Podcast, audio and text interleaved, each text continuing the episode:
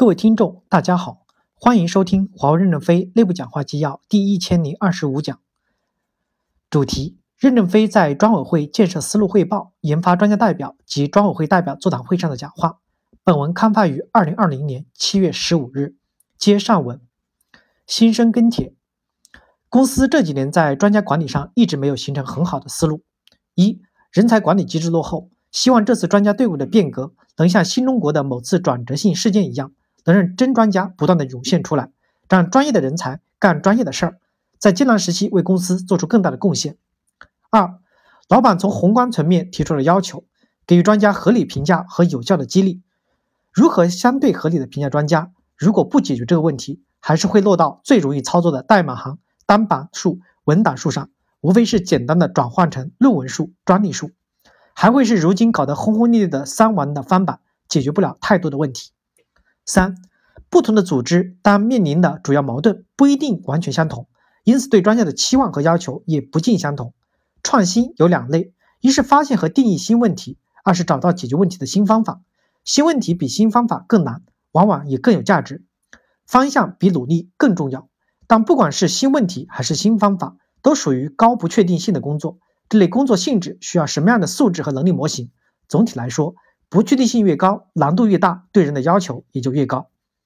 四，技术人才梯队就像一棵树，根正自然苗红，让优秀的人培养更优秀的人，让优秀的人选拔更优秀的人，让优秀的人组建更优秀的人。在专家评价上，或许对人不对事，或许许比对事不对人更有效。团队的评价比个人评价更有效。当然，问题也来了，当前的现任苗点是否都可信呢？五。老板也说了，前端的创新领域大部分是失败的，范式饱和大药量是必须的，要允许多路径、多梯次，甚至是一定程度上的重复的投入。但更重要的是，人一定要对，让务实的做不做好的人来务虚，只能是云里雾里。人对了，评价合理了，假以时日，自然会开花结果。杨有庆评论说：“国外有些什么东西出来了，中国赶紧抄一个。”一个抄袭成功后，就会有一堆模仿。这背后的一个根本原因是教育和文化的土壤。自古以来，在中国的教育体系里，有两种人特别受到歧视：一种是本身想象力丰富、天马行空、突破常规的人；第二种就是手艺人，几十年就加工一个零件的。他们都活在自己的世界里，不善于跟领导沟通、搞关系，同事之间的关系也通常不好，容易被边缘化。但这两种人恰恰是研发产品当中最重要的两环。创意与技术，在国内这两拨人一直以来混得不太好，这就可能导致了我们有时候在创新这方面会跟其他的国家有差距。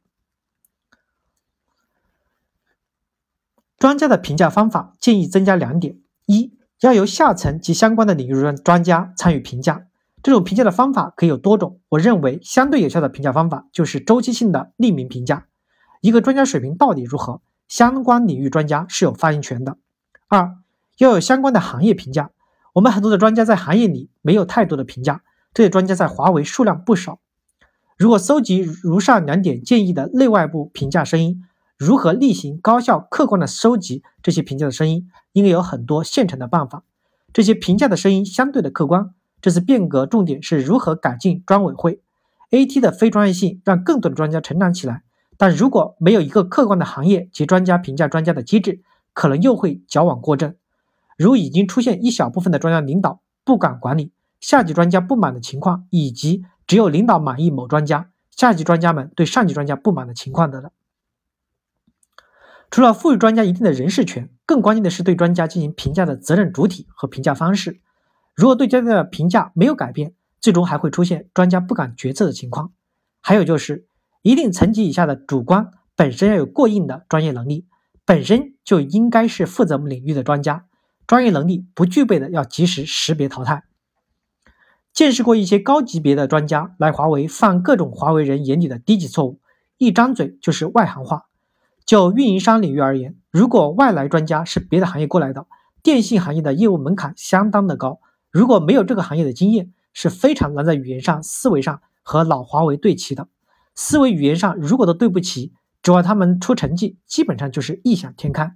而对他们而言，更难的是，因为来了就是高级别，职业就处在比较高的位置上，已经很难像低职级员工一样，长时间在一线摸爬滚打，去深入基层了解业务，很多东西摸过一次就能理解，但他们从来都没有机会接触，甚至几年下来，业务知识停留在纸上学来的一知半解，待光环褪去，没有成绩，黯然离开。他们没有水平吗？绝对不是啊，就是没有把自己的知识和才华和华为的实际业务真正的发挥发生化学作用。这个问题如果能办法解决，会比现在的专家使用效果好很多。